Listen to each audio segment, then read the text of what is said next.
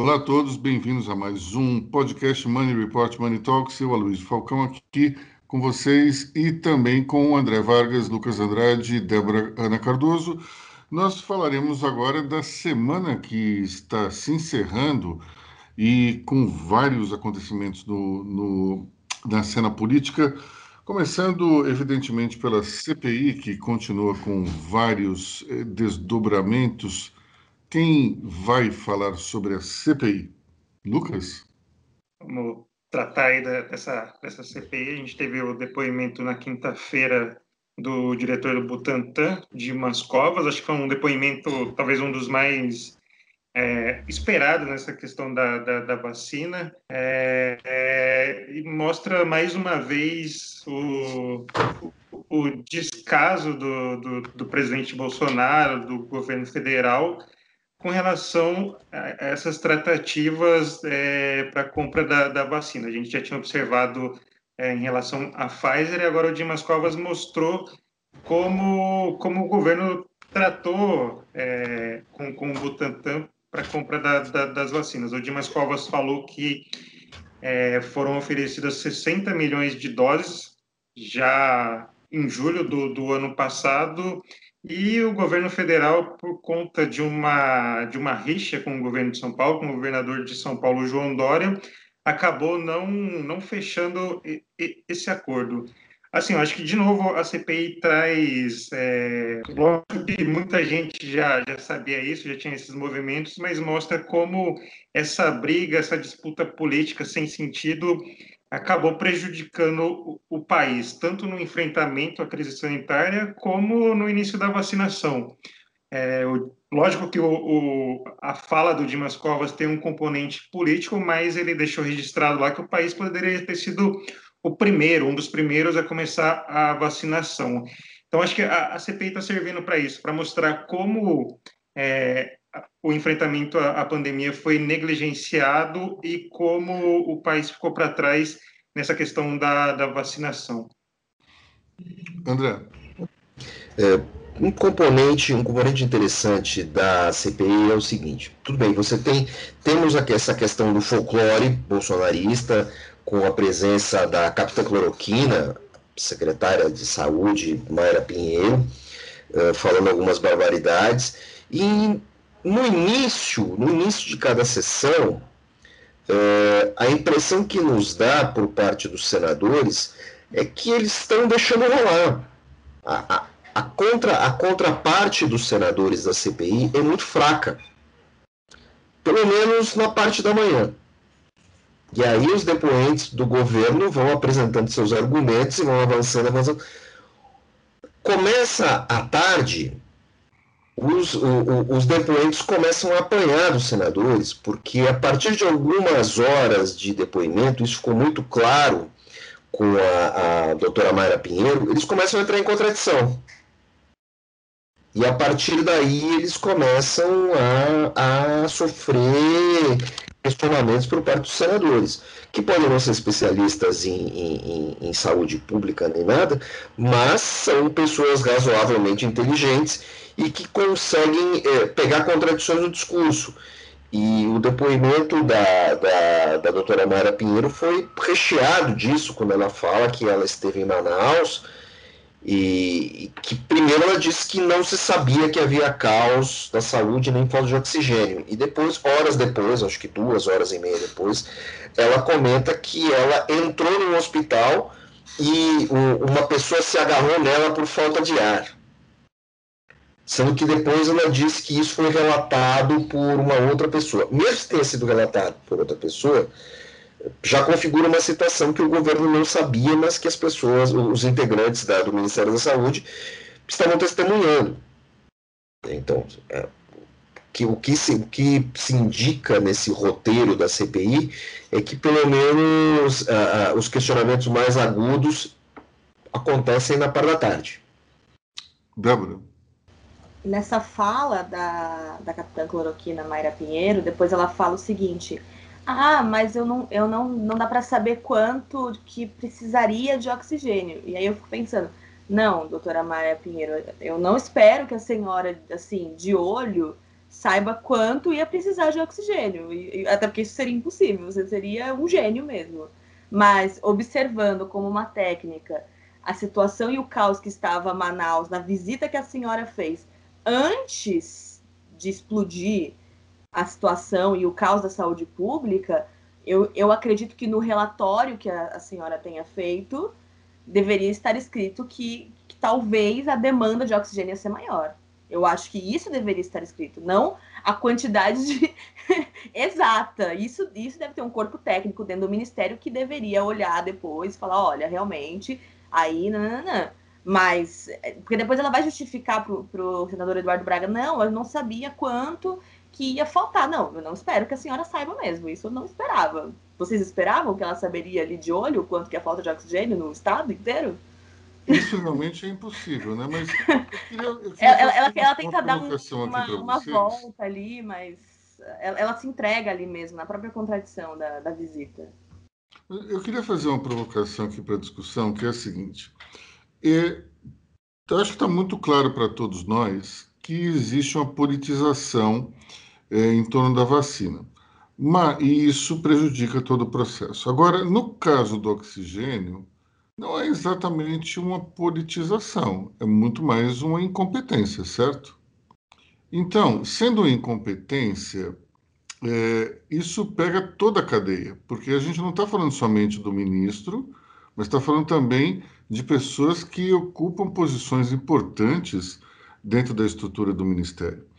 Portanto, é, é só aí a gente tem uma situação que, que a, a CPI pode investigar mais a fundo. A gente está um pouco, acho que talvez, na questão muito política e tentar expor é, é, talvez uma má vontade do governo em relação à pandemia, mas o fato é que você, você tem uma politização misturada com incompetência. Isso é uma coisa realmente super grave. Lucas. É, só para a gente lembrar que o, o, fato determinado dessa CPI, que originou essa CPI, foi o colapso em Manaus. Então, assim, o principal foco da, da CPI que deveria ser seria os responsáveis por essa situação é, em Manaus. A gente vê que em várias, em várias frentes todo mundo negligenciou todos os alertas de que iria faltar oxigênio, de que não teria é, vaga na, na, rede pública. É, até mesmo rede privada e até mesmo hospitais militares tem isso aí. É, tem também a questão do, do remanejamento para outros estados, então, assim, são vários, vários componentes, todos os alertas foram ignorados e tem essa questão é, dessa iniciativa que ninguém, ninguém sabe, né? A, a fala da, da, da Mayra, da Capitã Cloroquina, mostra que, assim, algumas iniciativas do Ministério da Saúde no governo, ninguém sabe de onde surgiu, quem deu a ideia, quem tocou para frente, parece que foi uma, uma coisa espontânea, assim, que foram levando. É, parece que ninguém se responsabiliza. Chega no, no momento de, de, falar, ninguém, ninguém fala quem criou, quem idealizou e, e, tudo mais. E aí, quando o Estado estava caminhando para esse colapso, veio essa iniciativa de médicos, que aí veio a, a prescrição da, da, cloroquina quando se precisava de, de, oxigênio. Então, assim, a gente precisa lembrar que o fato determinado dessa CPI, o, o principal é, que deveria ser apurado é esse colapso em Manaus, no Amazonas. O Lucas, nós temos um ponto importante que, primeiro, a incompetência não é só federal, ela também teve uma contribuição municipal e estadual. Não dá para a gente dizer que o, o, o ministro Pazuello tenha sido o único responsável. Aí a gente tem uma parte da culpa também é, nas autoridades locais. Mas você tocou num ponto interessante que, que é o seguinte: é, parece que a incompetência ela surge da geração espontânea e não existe um autor disso tudo, né? É, isso você pode é, explicar por dois motivos. O primeiro é que as pessoas querem tirar da reta numa CPI. Ninguém tem, ninguém vai assumir uma culpa perante os senadores. Mas, por outro lado, isso tem a ver também com o amadorismo pelo qual o governo Bolsonaro ele, ele vai preenchendo os cargos deles dentro da estrutura de poder. No caso específico do Ministério é, da, da Saúde, nós tivemos vários integrantes do Exército e vários apadrinhados também dos militares entrando ali. O que nós temos quando isso acontece? Uma estrutura de poder na qual você não tem ninguém que conheça bem as entranhas da máquina pública. Quando isso acontece, é óbvio que tem coisas que, que surgem ali, meio que são de autoria da máquina, não só de iniciativa, como também de falta de iniciativa, e uma parte, talvez, desse desconhecimento seja verdadeiro, porque não se tem domínio da, da máquina pública. Vamos um pouco para trás, no governo Temer. O, o, Michel Temer, com um político muito bem experimentado, se vocês lembrarem a estrutura dos ministérios, sempre tinha, ou como um secretário executivo adjunto ou um secretário executivo, alguém que era da própria estrutura do funcionalismo. Ou seja, pessoas que sabem como fazer a máquina girar. E talvez o melhor exemplo de tudo isso seja do ex-secretário Tesouro Mansueto de Almeida. Ele conhecia profundamente a máquina, então ele não deixava a sua gestão desandar porque ele sabia que botão apertar e que botão não apertar. No caso do governo Bolsonaro, a gente tem meio que um desprezo pelos funcionários públicos, eu até entendo em parte isso, mas o problema é o seguinte: se você não tem pessoas que conheçam o funcionamento dessa máquina, a coisa não anda também. Ou seja, a incompetência ela também acaba sendo é, fruto do amadorismo e também fruto de funcionários que são desleixados. Eu lembro até de um caso que a gente comentou aqui, que o, veio alguma veio, precisava de alguma autorização e daí era uma sexta-feira à noite, não se deu autorização, se perdeu o fim de semana inteiro. Se nós estivéssemos na esfera privada, isso jamais teria acontecido. Agora, na esfera pública, parece que o funcionalismo acredita que o sábado e domingo o mundo para e só retoma na segunda-feira, no horário comercial. No meio de uma pandemia, especialmente, isso é fatal. Então a gente tem aí uma mistura de talvez de amadorismo, incompetência e preguiça. É a pior receita que existe no meio de uma crise sanitária. Lucas. Eu acho que junto disso tudo tem também uma falta de, de coordenação, assim, algum foco central para coordenar todas essas, essas ações. E aí entra o tal gabinete paralelo, aconselhamento paralelo é, essa CPI, a gente já comentou sobre a participação da, das redes sociais, da internet. Essa semana mesmo, o jornal Metrópole fez um, um, compilado de alguns vídeos de cerimônias, lives de integrantes do governo. E tá, assim, parece bem, bem encaminhado que o Arthur Weitraub, irmão do ministro, do ex-ministro Abraham, ele era quem estava coordenando esse, esse tal gabinete, esse aconselhamento paralelo, essa iniciativa da, desses medicamentos ineficazes. Ele falou isso em, em live com o Eduardo Bolsonaro, até em, em cerimônia do, do, do Planalto, é, falando que o presidente Bolsonaro pediu para ele estudar a questão da, da, da cloroquina. Então, assim, a CPI ainda vai ouvir o governador de, do Amazonas, o Wilson Lima, Parece que houve uma reunião no Palácio do Planalto para se discutir uma possível interferência do governo federal na saúde do Amazonas e por decisão do Bolsonaro, é, não, não, a gente não sabe o que foi discutido ali, é, não teve essa, essa interferência. O Arthur Weintraub também será foi convocado para depor, então assim essas peças vão, vão se encaixando, mas tudo tudo envolve isso, uma, uma falta de coordenação tem, tem, tem, o seguinte, eu preciso lembrar também, além disso, eu preciso lembrar o seguinte, a estrutura do Ministério da Saúde é uma das estruturas mais complexas da administração pública por causa do SUS, né, que é um sistema em três níveis e que ele trabalha com, com cadeias longas de fornecimento. Né? Os municípios compram parte dos remédios, o Estado compra outra, a, a, a, o governo federal compra outra. É, é uma máquina que ela precisa ser muito bem azeitada. E é uma máquina que gasta muito dinheiro, tem muito dinheiro público aplicado na saúde. Só que está é, tá muito claro é, que há no problema eh, no, no, no, governo Bolsonaro problemas de gestão. Esses problemas não são só do governo Bolsonaro. Eu não acredito que a doutora Mayra Pinheiro estivesse mentindo quando disse que encontrou postos de saúde sucateados, porque isso é uma coisa que acontece no Brasil. Certo? Só que, ao mesmo tempo, eh, nós percebemos cada vez mais que essa questão da cloroquina e do vermectina é uma espécie de pensamento mágico do governo Bolsonaro.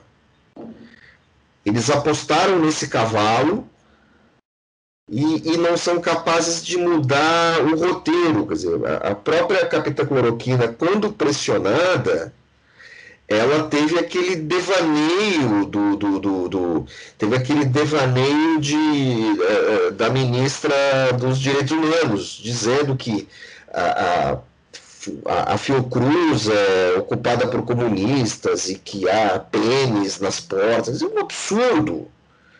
Assim, eu, eu, já estive, eu, já, eu, eu, já, eu já entrei na Fiocruz. Né? Mudaram a decoração no dia que eu fui. Só eu só posso dizer isso. Deixa eu não vi nada. Coisa, André.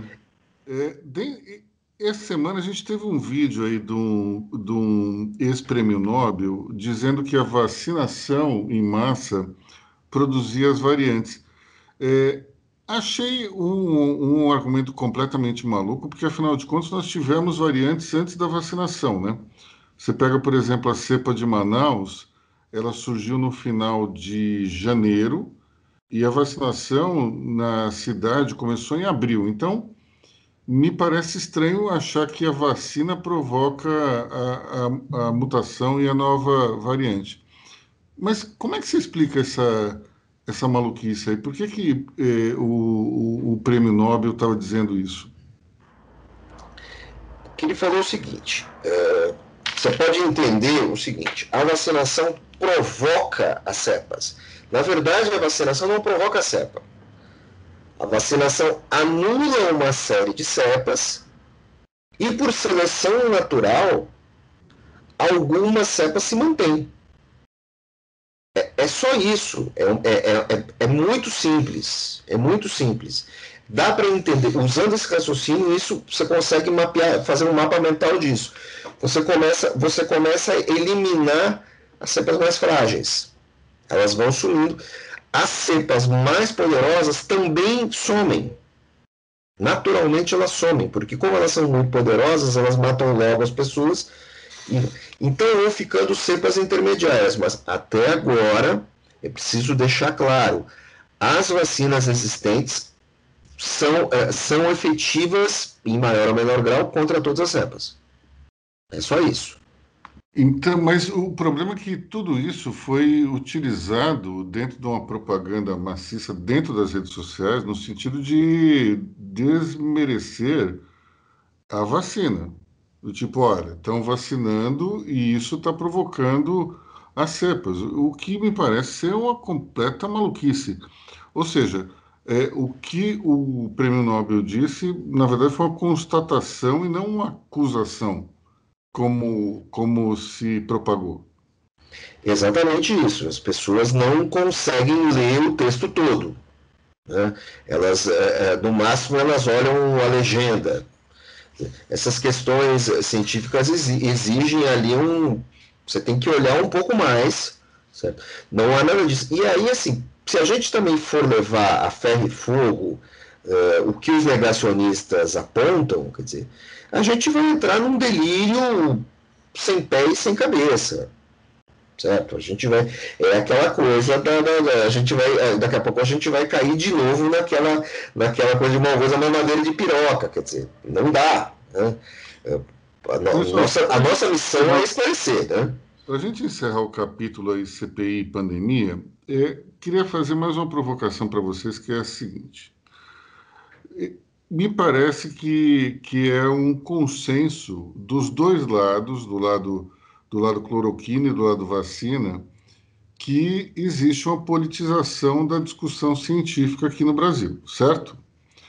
E a tese que se, que se discute muito na CPI, e a gente até falou aqui, é de que a politização desse, dessa discussão atrasou é, a vacinação, especialmente no sentido de que nós vimos que é, várias ofertas de vacinas foram tratadas de uma maneira um tanto quanto leniente, justamente porque dentro do governo havia uma, um pensamento dominante em cima de é, opções como ivermectina e cloroquina. Então, isso aí eu acho que é um consenso de todos. Mas a minha pergunta é a seguinte, a minha provocação, ela, ela se baseia no que nós mesmos publicamos ontem. Nós temos é, 64,57 milhões de vacinados no Brasil, que perfazem 30,6% da população. E no mundo, nós temos 1,78 bilhão, o que equivale a 23,7% da população. Então, a minha provocação é a seguinte: nos outros países nos quais nós não temos essa discussão política, na qual as pessoas sequer sabem o que é uma ivermectina, você tem, na média, um número menor de vacinados. em outros países, inclusive como o Japão, você tem um número ainda inferior à média mundial. Então, é, da onde vem essa demora toda? É falta de matéria-prima? É incompetência das autoridades? O que está acontecendo no resto do mundo para diminuir tanto essa média? Será que essa média ela, ela cai por conta dos países africanos? É, ou será que a gente está muito bem colocado? Porque quando você vê com os Estados Unidos, que é o melhor de todos, é, eu acho que também é, Israel é o melhor de todos, né, em termos proporcionais, né? Mas em termos numéricos é os Estados Unidos, não é isso? Maldivas e Maldivas. Seychelles. Maldivas também, bonitão. Vamos, vamos combinar que o meu bairro deve ter mais população do que Ilha de Maldivas inteira, mas tudo bem. É, a questão para mim é o seguinte: nós temos também é, outros fatores nos outros países que interferem, não sei se é logística, eu não sei se é a falta de matéria-prima, mas esse é um problema que afeta todo mundo de uma outra maneira. Nós, evidentemente, poderíamos estar numa situação muito melhor. Se o governo federal tivesse assinado um contrato com a Pfizer e com outros fornecedores, se não me engano, ele deixou no vácuo 11 propostas. Foi isso que o, acho que o Fábio Weingarten disse naquela entrevista da Veja. O governo federal deixou no vácuo 11 propostas. Se tivesse assinado o contrato, teria pelo menos agregado um número considerável a esses é, 64 milhões de vacinas é, distribuídas. É, mas, ao mesmo tempo, a gente vê que tem países que não conseguem por outras razões. Então, a minha pergunta é: o que, que na opinião de vocês, atrasou os outros países é, nesse processo de vacinação? Em primeiro lugar, nós temos que levar em conta não o processo de vacinação dos outros países. Nós temos que levar em conta a, a conta que interessa. É, a proporção de vacinados, ela não é o mais, é, ela não é o mais importante, e sim o número de vacinados. E você tem uma. Por quê? Porque no Brasil nós temos um número muito grande de infectados e um número muito grande de mortos. Nós não estamos reagindo na velocidade adequada. Né? Os Estados Unidos tinham um número muito maior de mortes de infectados, mas conseguiu reagir. O Brasil não reage.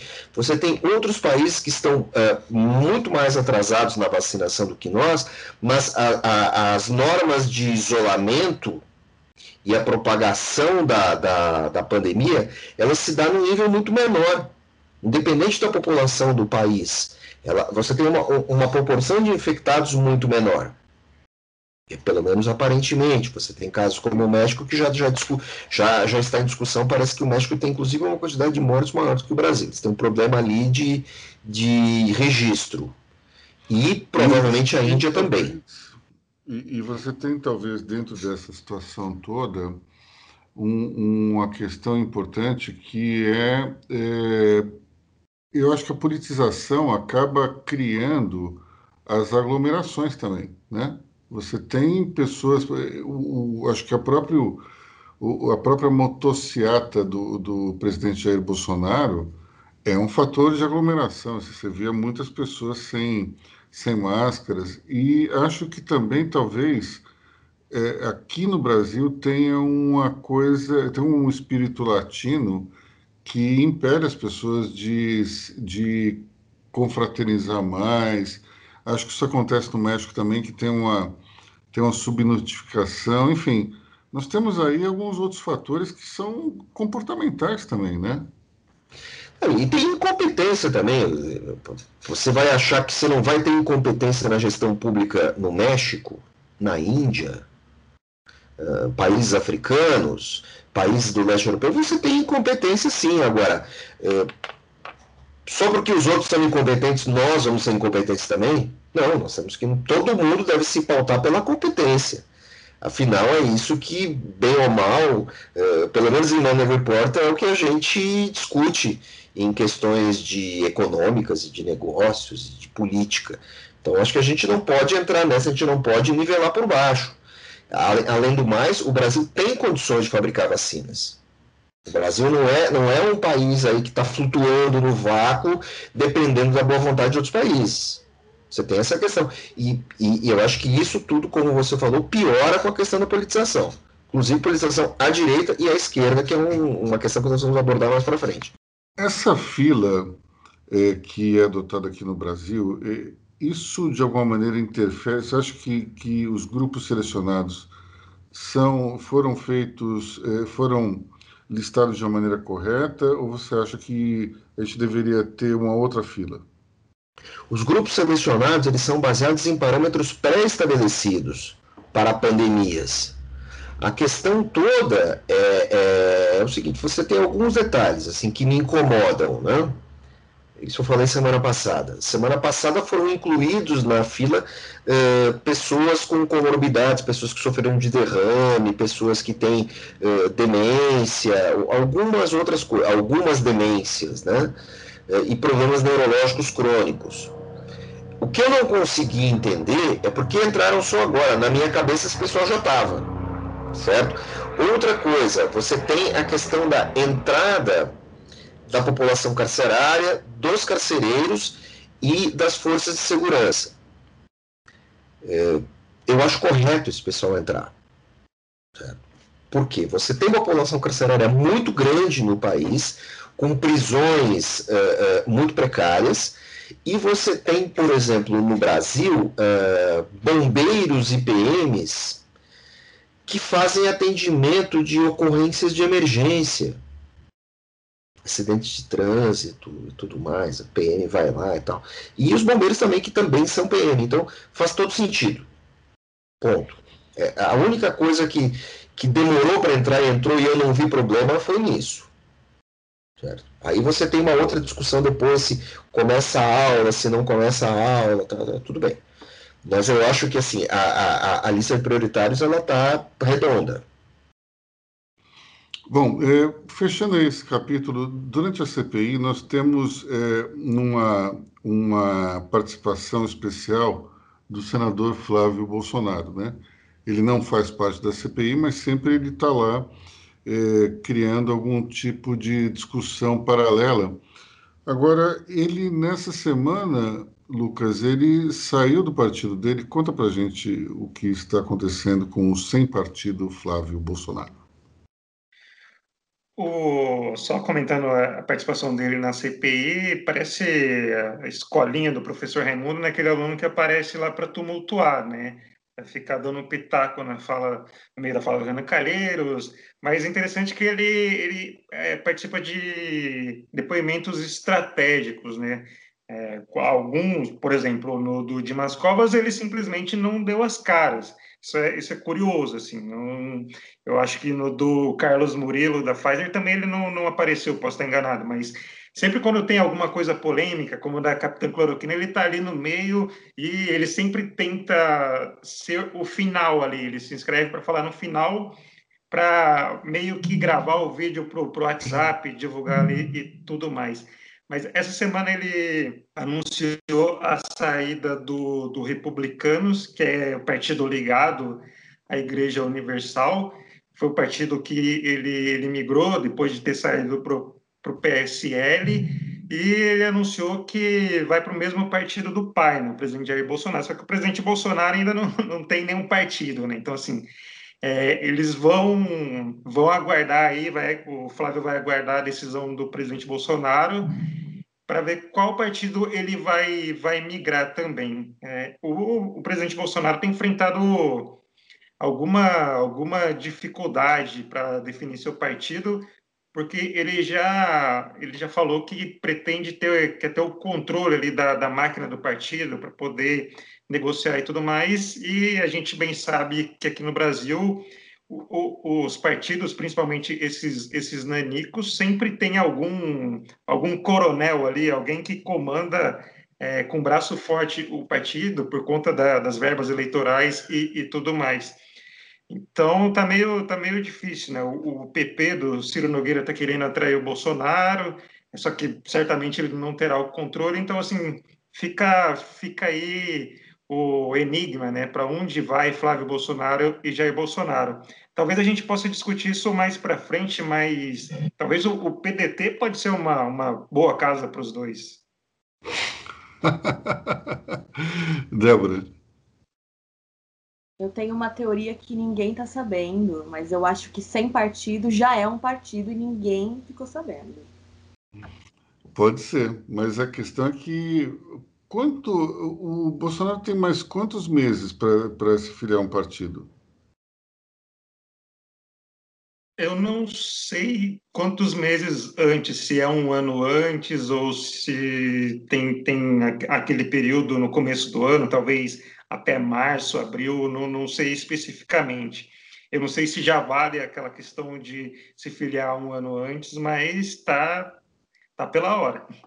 É, e tá, tá chegando a hora, né? E falando de outro personagem que é correlato à pandemia, que é o general Eduardo Pazuello, é, nós tivemos uma situação interessante aí, que foi a participação dele na motociata do presidente Jair Bolsonaro, e ele foi, de alguma maneira, convocado a dar explicações pelo Exército, já que a regra diz que militares da ativa, que é o caso de, Pazuello, não podem participar de atos políticos ou então se meter em assuntos políticos, né? É, Pazuello, então, é, respondeu pelo, no processo disciplinar do, do Exército, dizendo que não foi um ato político com o presidente Bolsonaro e sim foi convidado a dar um passeio de moto.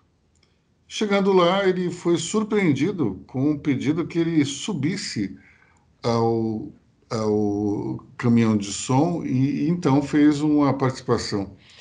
É, é interessante essa linha de defesa, porque é, se, vamos supor que se todo mundo fosse idiota, o general seria a pessoa mais esperta do mundo, mas ninguém pode achar que essa versão é verdadeira. É óbvio que o general sabia que, que era um ato político, que ele seria chamado a conversar e, curiosamente, muitas pessoas acharam que ele iria numa defesa do tipo: se o comandante em chefe das Forças Armadas, que é o presidente, chamou, então eu teria o direito de romper a regra coisa que já que isso não daria certo, porque afinal de contas, é, em outras situações semelhantes, o, o, militar também foi foi criticado, foi punido. Eu queria só lembrar uma coisa. Acho que a, última vez que um militar da ativa se envolveu numa questão política foi em 2015, é, quando um comandante de exército, que era um general quatro estrelas, fez críticas a então presidente Dilma Rousseff. Alguém lembra quem era esse general? Ah, Hamilton é o... Mourão. Desconhecido Hamilton Mourão. o Mourão que falou que o Pazuello tem que ser punido para evitar a baderna no exército. Ou seja, ele, ele quer que Pazuello seja punido por algo que ele já fez. é muito interessante isso.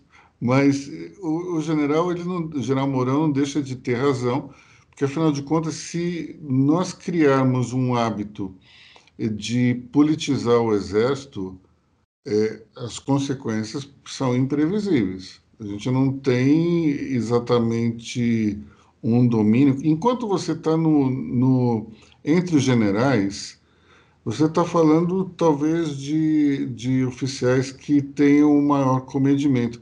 Mas se isso desce para os coronéis, para os majores e para os capitães, a coisa pode ficar fora de controle.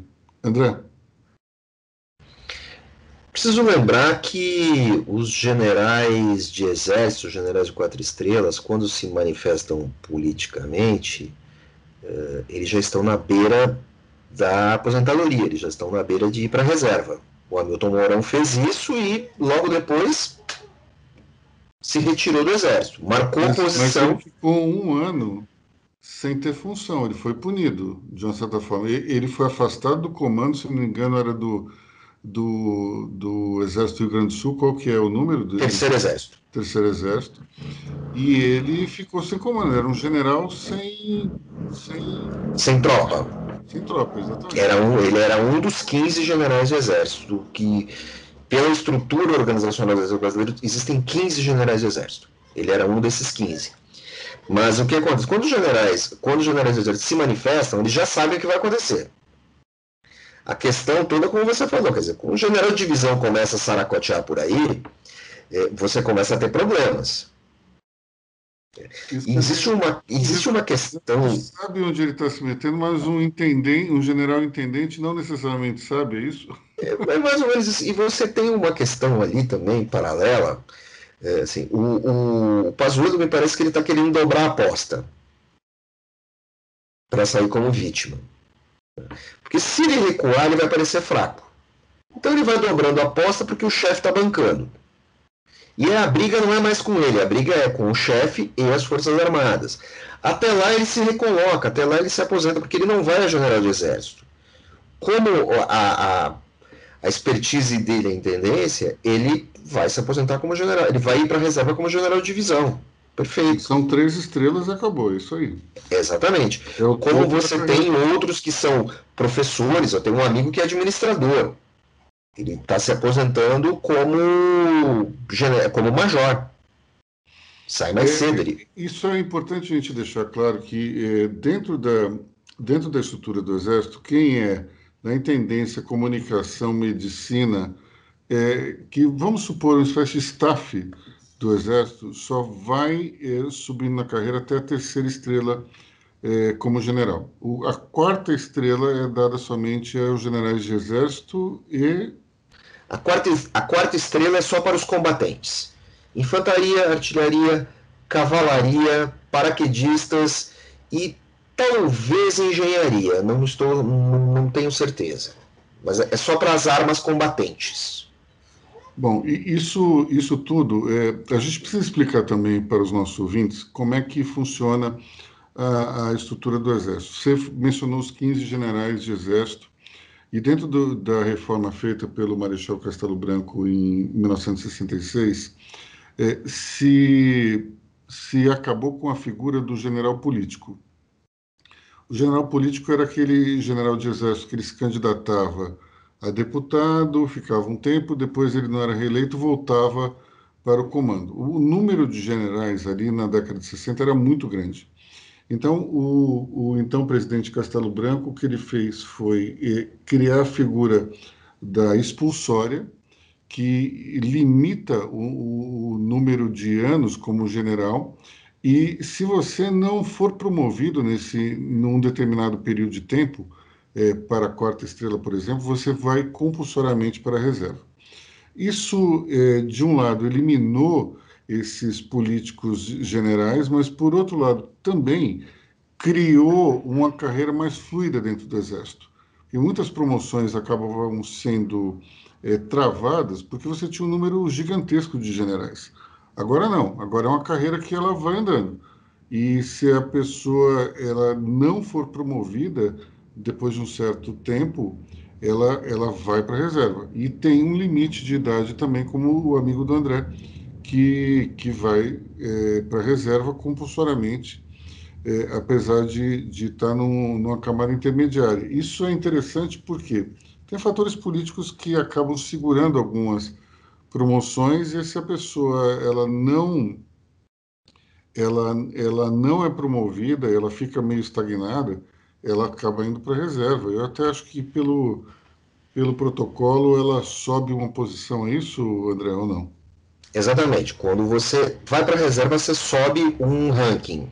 Eu tenho um amigo que era capitão, era um sujeito da área de administração, fez a escola de administração do Exército, administrava instituições do Exército, hospitais e tudo mais, e ele subiu para major. Um cara de 53 anos, 53, 54 anos, subiu para major e foi para reserva, está na iniciativa privada. Né? Agora, você tem uma questão também ali que é um pouco, que também é discutida internamente entre o Exército, de uma maneira muito discreta, que é o seguinte: uh, o seu desempenho, o desempenho do cadete na AMAN, ele é determinante para a subir, ele subindo no ranking. E, e, isso hoje já é um pouco discutido, porque você. A vida da gente não é assim, né? Você pode estar tá na, na escola militar num momento sensacional da sua vida, uh, ser um aluno brilhante, e depois aos 30, 40 você já não está mais tão afim daquilo, mas uh, o desempenho na escola militar é determinante para você.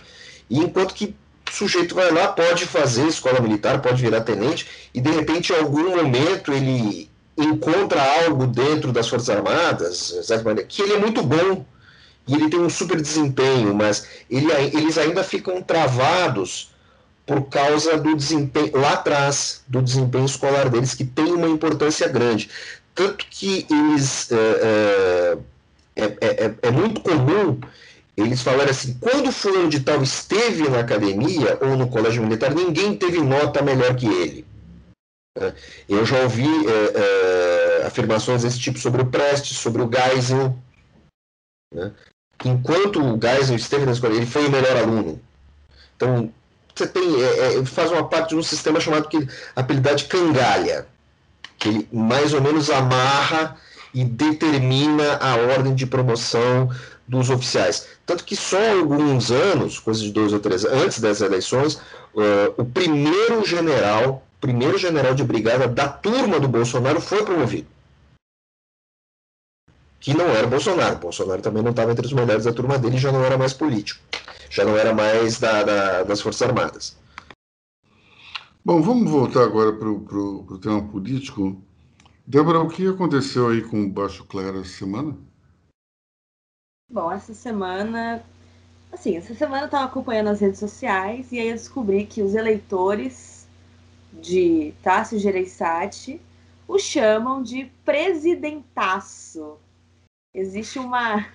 É maravilhoso. Eu adoro o Twitter, eu juro por Deus. Existe uma, uma iniciativa aí de um pessoal, é um grupo pequeno ainda, mas é um, uma galera que o chama de presidentaço, é uma coisa meio alternativa, assim, é quase.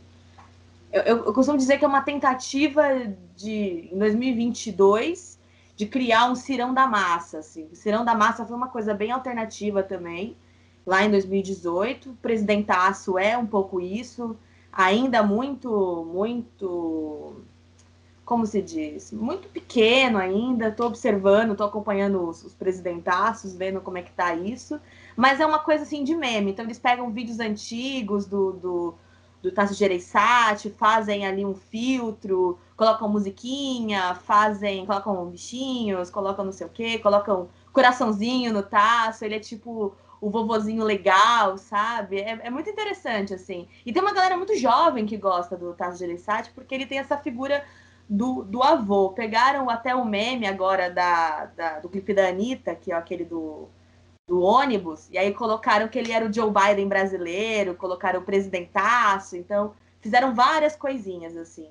É, que mais? Interessante, né? O, o, o, você tem exatamente a mesma técnica que se utilizava com o Bolsonaro antes de 2018, que era fazer vídeo com musiquinha, meme, exatamente a mesma técnica. Mas eu, eu vejo que com o Tasso Gereissati é uma coisa muito carinhosa, assim, não é uma coisa assim que é tipo ah, ele tá quebrando a pessoa, olha como ele está detonando, porque ele não tem essa. O Tajerissati, eu vejo assim, nesse eleitorado muito pequeno ainda ali no, no Twitter, porque o Tajerissati não é uma pessoa das redes sociais. As redes sociais dele não são, assim, tipo, uma super rede, entendeu? Mas o que eu vejo ali no Twitter é que quem está começando a olhar para ele mais é uma galera jovem que vê nele um cara que não é um cara de guerra. É um cara mais assim, de tipo. Ah, ele é legal, ele é um cara que não vai brigar com ninguém. Ele é um cara do diálogo, ele é um, ele é um vovô que, que é um cara antigo na política e que ele é legal e que ele sabe falar e que ele não tá aqui para detonar o, o inimigo dele, sabe? Ele tá aqui para conversar. Ele é o Joe Biden brasileiro, entendeu? É, é, essa é a, a, a, o nome que ele está levando no presidentaço. E eu achei isso muito, muito interessante no Twitter. Então, eu estou acompanhando aí os presidentaços, estou vendo como é que está rolando isso, mas é bem pequeno ainda, é um movimento muito pequeno. Uh, Débora, muito legal que você falou do presidentaço. Semana que vem eu, gost... eu posso pedir a você uma especial atenção, já que você está ligado nessa espécie de gerontofilia política. Uh, Presta atenção no Omar Aziz. Olha, eu já estou prestando atenção no Omar Aziz desde o início da pandemia, da pandemia não, da CPI, que eu sou uma CPI lover. Então, eu estou acompanhando as redes sociais da mesa e de todos os, os parlamentares ali presentes. E eu, as redes sociais deles são bem boas. Eu vou fazer um compiladão e vou trazer para todo mundo semana que vem as Por favor, que você você vai, você é a nossa cronista do reality show da CPI. Pode Por deixar. Lucas, eu queria, queria é, abordar com você o seguinte: é, como é que está essa questão da volta do que já foi, da volta do voto impresso? André, eu acho que é inacreditável a gente ter que discutir isso em 2021, com mais de 20 anos de uso da, da urna eletrônica. Acho que até hoje, assim, nunca houve uma contestação no resultado da urna eletrônica. É, e a gente está perdendo tempo e dinheiro do contribuinte, principalmente, para discutir essa volta do, do voto impresso. Na verdade, o uso da urna eletrônica, ela vai imprimir ali um canhotinho, ali um comprovante, o eleitor vai depositar numa outra urna e aí, caso haja alguma, é, alguma contestação, se faz a, a recontagem. É, não é um processo simples fazer essa adaptação, tanto que já foi é, é, essa iniciativa já foi vetada outras vezes, justamente por falta de, de dinheiro, assim, por é, 3 bilhões, 4 bilhões, 5 bilhões, eu não lembro a, a, quantia específica na época. Então, assim, é um, é um dinheiro desperdiçado, ou, na verdade, poderia ser redirecionado para outras iniciativas, como é, própria biometria, alguma, algumas coisas é, para aperfeiçoamento dessa, dessa urna do, do, da votação. É um dinheiro que, se isso for é, votado, for aprovado, é, vai ser desperdiçado. E, assim, eu tenho minhas dúvidas se isso já conseguiria ser feito para 2022.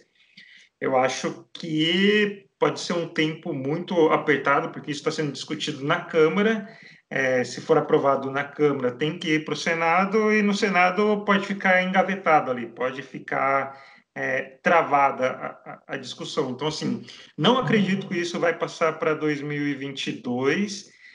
E é uma, a minha, minha opinião é isso, é uma perda de tempo e principalmente de dinheiro, mas parece que o presidente Bolsonaro ganhou um grande apoio aí, um apoio surpreendente do, do PDT. Por isso que foi é meu comentário anterior aí, de que o PDT pode ser uma, uma casa para o Bolsonaro e o Flávio Bolsonaro, acho que tem, tem a ver com isso. O PDT está defendendo essa ideia também, uma coisa meio, meio absurda. E estão usando fala do Brizola. O Brizola morreu, acho você deve saber melhor do que eu, sei lá quanto tempo o Brizola morreu, e, e o PDT está usando o argumento do Brizola. Inacreditável. O PDT poderia, poderia lutar para usar o argumento do Brizola pelas escolas públicas, mais nada. A questão principal é que isso está rolando na CCJ, está sendo capitaneado pela Bia Kisses, salvo engano, e, e tem um pequeno truque aí do meio dessa conversa. Porque essa questão de você ter o voto impresso, dizer, quando há é, suspeita, quando há dúvidas, as listagens podem ser impressas. O, o, o, fiscal eleitoral, o fiscal dos partidos, eles podem requerer impugnação da urna e podem pedir recontagem. Isso está na lei. Isso nunca foi proibido. Essa, esse argumento de que quem vota no software é conversa fiada. É, eu, há alguns anos, eu tive uma conversa com o Gilmar Mendes. Gilmar Mendes, ministro do, do, do STF, amado e odiado na verdade, acho que ele é odiado por todos, porque Gilmar Mendes é apenas Gilmar Mendes o tempo todo. E Gilmar Mendes, um grande conhecedor dos processos eleitorais, ele, ele criticou muito, coisa de quatro anos, essa questão do, do, do voto impresso, porque ele argumenta que o principal ponto numa democracia de massa, como é a democracia brasileira, é que o, o voto impresso ou o voto eletrônico ele só não é, nada é fraudado porque há fiscalização por parte dos outros partidos. Não podemos esquecer que em cada, que em cada colégio eleitoral você tem os fiscais.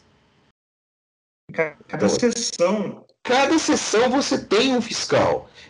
Essa medida, essa medida à volta do voto impresso, ela só serviria para tumultuar o ambiente político e ela só serviria para beneficiar pequenos partidos. Certo? Pequenos partidos concorrendo a cargos majoritários, sem que esses partidos possuam uma máquina eleitoral uh, suficiente e eficiente para auditar esses votos. Uh, eu já acompanhei, eu já acompanhei eleições dentro dos diretórios de partido, dentro do diretório de um grande partido, por falar o nome, PSDB, já acompanhei como jornalista, e assim, os partidos têm mapas eleitorais. Eles sabem mais ou menos como cada região da sua cidade vota, numa cidade grande como São Paulo. É, isso ajuda muito na fiscalização da, da eleição do candidato majoritário. Isso não dá isso não dá, é, é, não dá resposta para os candidatos ao legislativo. Mas os candidatos majoritários, mais ou menos você consegue perceber uma mudança de intenção de voto. Então os partidos têm isso. E, e se os partidos sentem que estão sendo prejudicados, eles vão lá e tentam impugnar a urna e tentam recontagem. E você tem fiscalização e você tem polícia lá dentro. PM está circulando de um lado para o outro. E as pessoas que trabalham, os, os, os, as pessoas que trabalham para a justiça eleitoral são cidadãos como qualquer um, como qualquer outro. Minha filha é mesária. Eu conheço dezenas de pessoas que são mesários. Eu nunca fui chamado para ser mesário. Eu não tinha ideia de como isso acontecia. De repente, do nada, minha filha de 22 anos foi chamada para ser mesária. Foi, tá lá, acompanha a eleição, tá lá, ela é suplente. Acho que é foi segunda suplente, agora a primeira suplente vai ser a Miséria da próxima.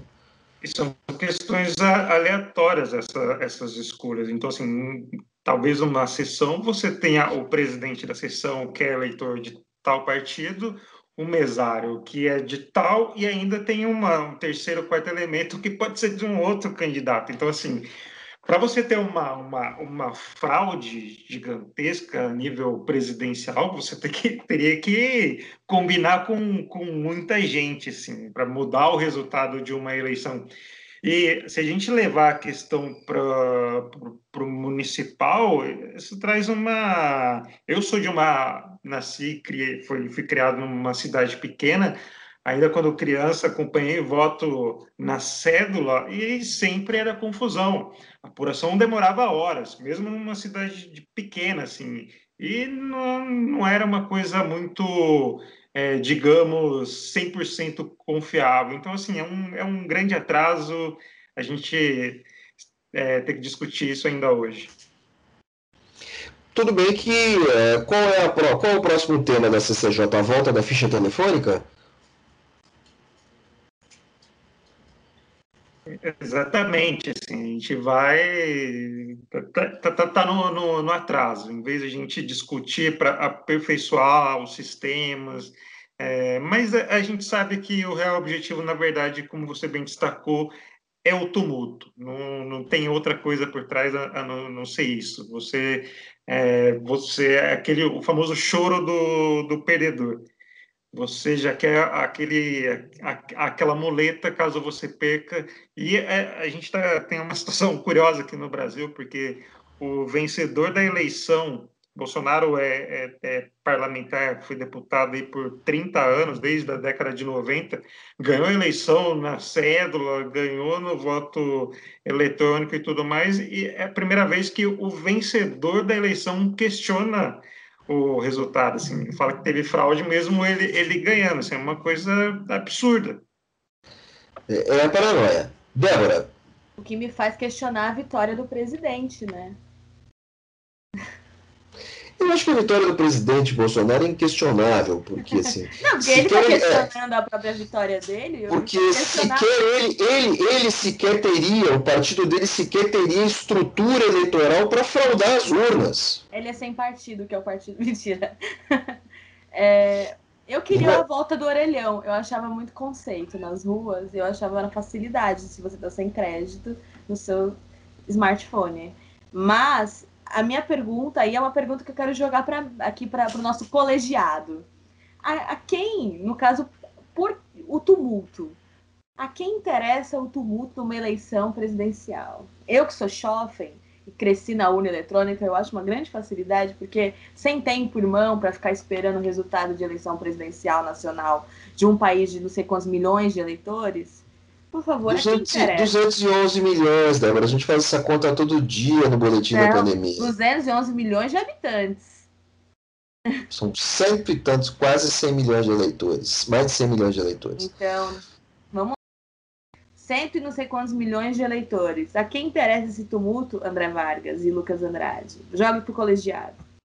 Eu acho que interessa ao Bolsonaro, que só trabalha na alta pressão. Né? Bolsonaro nunca trabalha no consenso, nunca trabalha no institucional, ele só, ele só funciona bem no conflito. Eu acho que é isso, é só para alimentar. E na verdade isso, não é, isso nem precisa se tornar realidade, é só para alimentar a claque. É. O não, e você imagina, imagina você pega uma eleição que tem uma contestação lá no Chuí, outra ali no Mato Grosso do Sul, outra lá no Amazonas, outra em Sergipe, outra em Brasília e tal, tal, tal, vão pipocando várias, várias contestações. E aí você vai ter uma recontagem, e assim, tem o um resultado oficial, mas tem um resultado pendente. Essa demora na recontagem vai criando um clima ruim desconfiança. E, e, e, assim, de desconfiança desnecessário, e isso prejudica, é, vamos lá, uma possível transição de poder. É, então, é, a gente caminha para uma coisa muito, muito chata é, para o ano que vem. Lucas, eu queria colocar também uma outra questão, que é o seguinte: e as manifestações pró e contra desse final de semana? Pois é, a gente já teve assim, várias vezes manifestações pró-governo, é, chamadas inclusive pelo, pelo presidente. O Brasil é uma coisa curiosa que é você ter uma manifestação pró-governo chamada pelo, pelo presidente. Assim, uma coisa, essas coisas que só, só o Brasil é capaz de, de proporcionar. E parece que a, neste sábado a gente vai ter a primeira mobilização nacional, assim, organizada contra o, o governo. Estou curioso para saber qual vai ser a, a, adesão. Se as pessoas estão mais afim, as pessoas estão mais com medo de morrer ainda com coronavírus ou estão mais com vontade de derrubar o presidente e querer enfraquecer o presidente. É, assim, não, não, não dá para saber, é uma coisa meio, meio imprevisível. A gente está com uma possível terceira onda batendo na porta aí, a vacinação atrasada e tudo mais. Então, assim, vamos ver amanhã qual vai ser o resultado disso. Se as pessoas ainda estão com mais é, vontade de, de viver ou correr todo o risco para é, tentar desgastar o Bolsonaro. Mas é, é, curioso porque, só mais um comentário, André. É, tá todo mundo falando vamos seguir os protocolos, uso de máscara e, e tudo mais, mas uma aglomeração não dá para seguir protocolo, né? Vamos, vamos ser, vamos ser sinceros. Eu, eu acompanho manifestações políticas desde os diretas já. O Brasil já teve já, o Brasil já teve protesto a favor no passado. Collor já tentou puxar, o Lula puxou, a Dilma puxou protesto a favor, essa figura estranha, e o Bolsonaro é o campeão de puxar protesto a favor. Só, só um, um, detalhe, desculpa te interromper, mas vamos lá, os protestos, no caso da Dilma, tinham, tinha um fato por trás, né? Tinha um, um processo de impeachment e tudo mais. O Bolsonaro não tem. Assim, você tem críticas ao governo, mas você não tem nada contra. Assim, um processo, é, um processo é, legal, de fato, contra o presidente. Né? A permanência dele no, no cargo não está ameaçada. Sim. Perfeito. Mas existe essa questão do, do, do, protesto a favor. Bolsonaro levou isso a um outro patamar. E você tem também é, é, é, essa questão de que a oposição, a oposição mais radical, mas a oposição ao governo, sempre questionou o desrespeito total do Bolsonaro às normas de distanciamento social. Só que essa mesma oposição agora convoca uma manifestação. Não faz sentido. Nós sequer estamos perto das eleições, se isso fosse uma justificativa.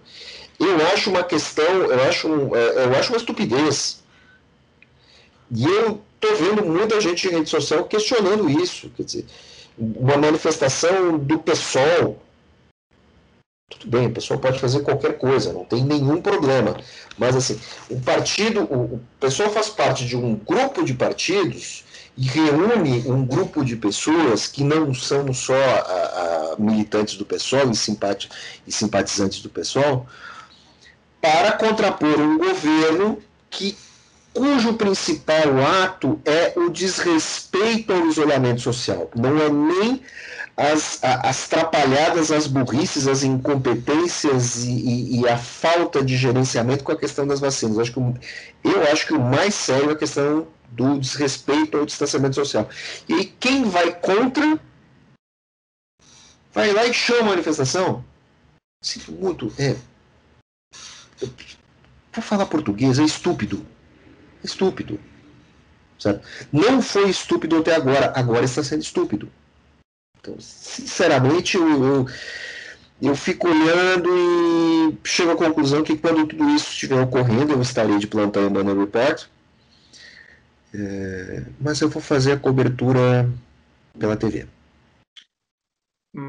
Mas só acrescentando o teu comentário, talvez dentro do que eu, eu, eu falei, aquela escolha das pessoas entre sobreviver e, e contra o governo, acho que vai ser um termômetro para saber a real insatisfação. Acho que as pessoas de fato estão insatisfeitas e tudo mais, mas saber se até esse ponto de é, ir para as ruas para poder fazer esse tipo de ato. Acho que vai ser um termômetro interessante, assim, não que a manifestação é, não tenha grandes aglomerações, concentrações, isso indique que o governo esteja fortalecido. Eu acho que vai prevalecer aquilo que eu falei, que as pessoas estão mais é, preocupadas em, em sobreviver. Eu espero que a micareta da Covid, tanto contra quanto a favor do governo, espero que elas fracassem uh, pelo bem das pessoas, pela saúde das pessoas e que, sume, eu estou de saco muito cheio de ver esse número de infectados, esse número de mortos só crescendo nesse país. Existe agora também uma outra questão, né, Lucas? do nosso amigo ministro Paulo Guedes. Diga, Débora. Rapidinho, é, sobre ainda as manifestações, duas, dois apontamentos rápidos. Primeiro, se a gente está esperando a terceira onda, ela virá com manifestos. E segundo, não menos importante, como teremos, teremos aí é, duas manifestações, uma pela direita e uma pela esquerda, é a hora do, do candidato de centro ficar quieto e sobreviver.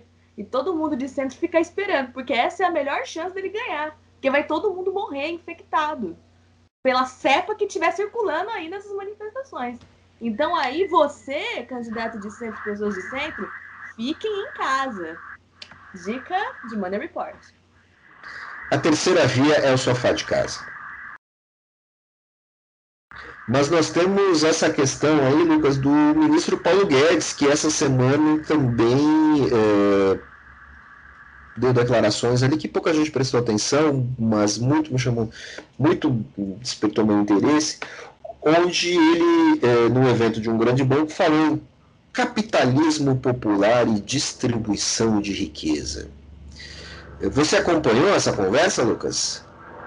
Do Paulo Guedes?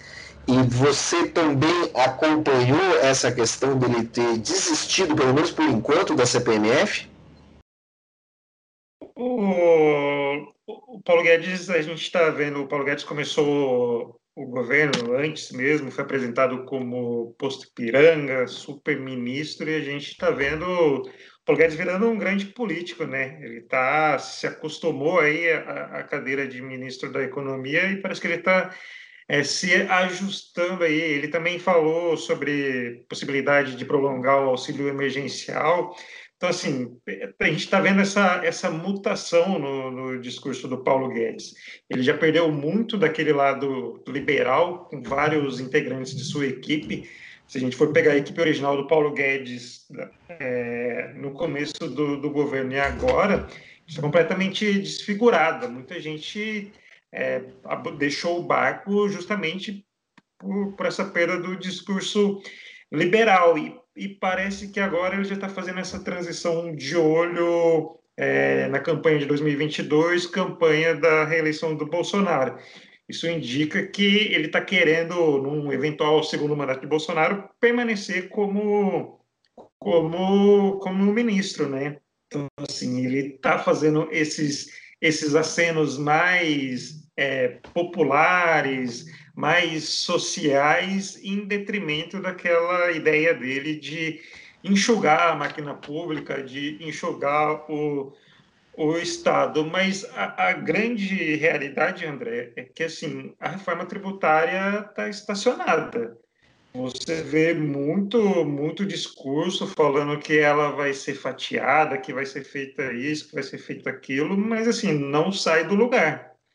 A gente vê aí o, o próprio presidente da Câmara, Arthur Lira, falando uma coisa, é, o presidente do, do, do, Senado falando outra, que está todo mundo bem empenhado, mas a grande realidade é que está tudo muito, muito estacionado. O mesmo vale para a reforma administrativa. A CCJ, se eu não me engano, também deu andamento nisso, mas a gente sabe que quando chega no plenário, chega na discussão de fato e pegando pela reforma administrativa, quanto mais perto do, do fim do ano, de 2022, ano eleitoral, mais difícil vai ficar a aprovação, né? Porque a gente sabe que deputado, principalmente, é quem está ali na ponta do eleitorado, né? Quem está ali é, no dia a dia lidando com, com, com a base, e aí a reclamação é muito grande. Então, é, é complicado.